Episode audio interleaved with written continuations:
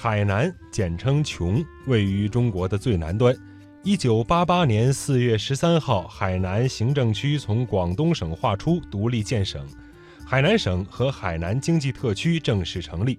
海南经济特区是中国最大的，也是唯一的省级经济特区。二零一八年四月十三号，党中央决定支持海南全岛建设自由贸易试验区，支持海南逐步探索、稳步推进中国特色自由贸易港建设，分步骤、分阶段建立自由贸易港政策和制度体系。二零一八年五月一号起，经国务院批准，在海南省实施五十九国人员入境免签政策。有人说，骑楼是海南的神韵。也有人说，对于很多海南人来说，骑楼就是家园。那么，作为一种舶来特色建筑，骑楼是从何时开始在海南崭露头角，继而扎根发芽，成为一种时代印记乃至精神寄托的呢？中国采风带您感受椰风海韵，魅力海南。来到海南的第一站，我们选择驻足海口。因为采访团一行人早已对当地人口中的老海口仰慕已久，这便是骑楼老街。面积约零点四八平方公里。这条现在是我们要即将走的，是这条是博博爱北。由于它是一个交通的主干道，所以呢，它这个车辆啊是比较多的，请大家过马路的时候一定要多加小心。我们看到我们在呃保护老街、修缮老街的同时呢，我们也保存了以前的一些生活样式。这以前的老居民呢，仍旧住在这里，这是我们做的比较好的一点。古朴的街砖，修缮一新的骑楼立面。如今，这些骑楼建筑中有部分已经复原成了原来的老字号。街头的六处铜雕塑，让人回想起百年前老街曾经的人和事。修旧如旧的海口骑楼，重现了当年的繁华。骑楼一带由明洪武一三九五年筑海口所城发展而来。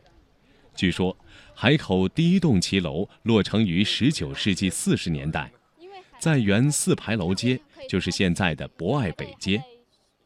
一九二四年。海口所成园拆毁，拓路扩城。此前后沿中山路、博爱路、新华路、德胜沙路等地的商铺迅速崛起，都建成一楼住廊式人行过道，外形为南洋之风的骑楼。我想问啊，对，基本上为啥叫骑楼？刚才有介绍到，它是跟这个它的建筑形式啊，它的建筑结构角是吧？对对，它这个这个。我们叫廊角啊，它是跨人行道而建，在马路两边形成这种长廊，长的话有几公里的，短的话也有几百米。那么从远处看呢，就好像是这个建筑骑跨在人行道一样，所以它叫骑楼。对。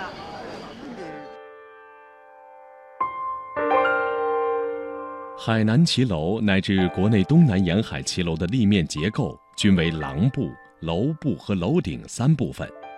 廊部用于一楼商业功能，前廊后铺，面宽小，进深大。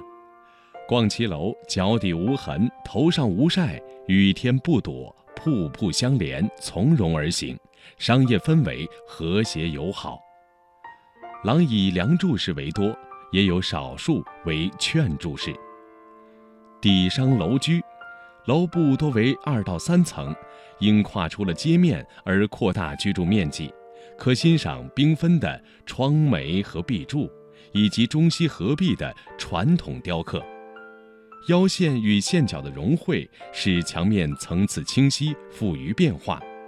壁柱中式、罗马式混杂，有方形、半圆形、六角形、麻花形。窗下的雕花有龙凤松鹤、荷花莲藕、梅兰竹菊。回纹圈绳、福禄寿以及西式的蔓藤飘带、奇花异草等。楼顶部分因建有山花和女儿墙而最抢眼，带孔洞的女儿墙提示了每一栋骑楼为横向三段对称式。屋顶有意设计成曲线形和半圆形，重点装饰每一栋不同，叫做山花。仿佛当年所有的技巧和雕筑才华都卖弄于此，由于现在找不到有此手艺的工匠，在观赏中我们也多了一丝羡慕和遗憾。海南的骑楼老街是国内现今保留规模最大、保存基本完好的国内骑楼建筑群之一，最多时有八百多栋，如今留下六百栋。的钱庄商号，水巷口街也就是也就是外面的这条街道，原有河道相通，西侧呢是海口市最早的官渡码头水巷口港。我我们可以看到，当时舟来船往，两侧是商品和货物的集散地，因此水巷口街形成了海口市老城区最为特别的风景，就好似江南水乡小桥流水的感觉。又有人将这一带称为海南的水上威尼斯。明朝初年，倭寇猖獗，海南沿海的村庄经常遭到抢劫。公元一三九五年，在后迁户所新筑海口所城，故址就是我们现在看到的这一片亮着绿灯的区域。当时分别建有东门、西门、南门和北门四个门，城内只有两条十字路。海口所城南北长八百米，东西宽六百米。总面积约零点四八平方公里。一九二四年，海口最高行政长官邓本英决定把城墙拆除，划路扩街，扩大城市。那么，拆除所城方块的大石头，被用来做成一条从水巷口到外沙河，路宽约十二米的大路。这条大路也就是外面看到的长堤路的雏形。老街拆墙扩街后，一系列鼓励华侨的惠侨政策以及规范海口骑楼建设的法律法规陆续出台，为当时的投资者提供了一些政策的支持和法律的保障。加之海南人叶落归根的呃一个乡土情结，在上个世纪的二十到三十年代，掀起了一股海南华侨返乡潮。当年以两天建一栋。三年建了八百多栋的趋势，建起了这片具有浓郁南洋风情的骑楼建筑。由于中山路一带靠近港口、自立码头，它的交通呢可以说是十分便利的，所以这一带迅速的发展成为当时海口市老城区最为繁华的商业中心。中山路建于康熙年间，距今已经是有三百多年的历史。相传孙中山先生携宋庆龄女士来海口时。曾经在该路中段的一个亭子稍事休息，后人为了纪念孙中山先生，遂将当时的环海路改名为中山路。那么，孙中山的中文秘书林树春与他的妻子清末格格爱新觉罗恒荣在这一带生活时，也发生了许多动人的故事。恒荣格格呢，在中山横路还开了一家北方饭馆，这属于老北京的味道，在那个年代仍旧被怀念着。为了纪念林树春与恒荣格格，我司根据他们的真实历史故事改编，并出品了一部专题微电影，叫《骑楼格格》。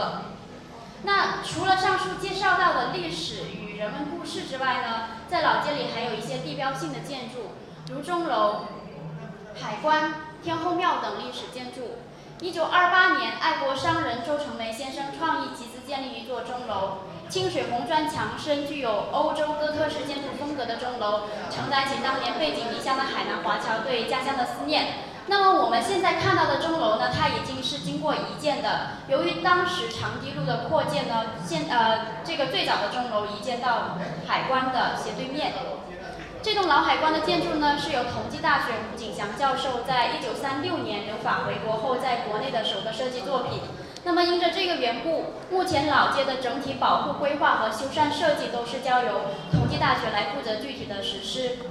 现位于中山路八十七号的天后宫建于元朝，距今已经是有七百多年的历史。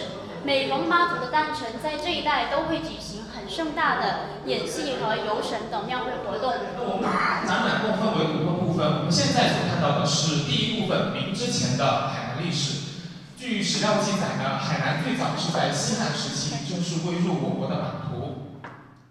二零一五年十二月，由海口市政府、海口市委宣传部、海口骑楼项目指挥部办公室等单位承办的“千年光阴流淌：中国历史文化名城海口图文展”暨海口骑楼老街修缮工艺展示，在中山路骑楼文化馆开展。并且向朝廷请命，在海南设立衙州，自此海南才重新回归到中央政府的直接统辖之中。显夫人对于海南的社会稳定和民族团结呢，可以说是做出了巨大的贡献。岛上有许多纪念显夫人的显夫人庙，而每年盛大的军坡节也是为了纪念显夫人的伟大历史功绩。说到古代的海南呢，人们可能会立马想到贬城、贬官，还有流放等字眼。确实，这一时期所形成的流放文化和移民文化，也是成为了海南历史最为显著的一个特征。但是，它也是无形中以一种特殊的文化输入形式，为海南本土文化的发展提供了丰厚的土壤。我们下面看到的这五位，就是海口人十分熟悉的武功。他们是唐宋时期著名的贬臣，有唐朝唐朝的宰相李德裕，宋朝的宰相李纲和赵鼎，还有宋朝的大学士胡权和李光，还有我们我国伟大的著名诗人苏轼，他们都是作为中原文化的代表，在兴修地方公益事业、传播中原文化和培养人才方面呢，为海南本土做出了呃不可磨灭的贡献。那么有了这个时期漫长的积淀呢，我们就呃海南在明朝时就迎来了它第一个文化高峰。下面我们就看到展览第二部分是介绍明清时期的海海南和海口的历史。秦楼老街在其漫长的历史过程中，形成积淀了大量的历史文化遗迹，历史人文色彩丰富多样。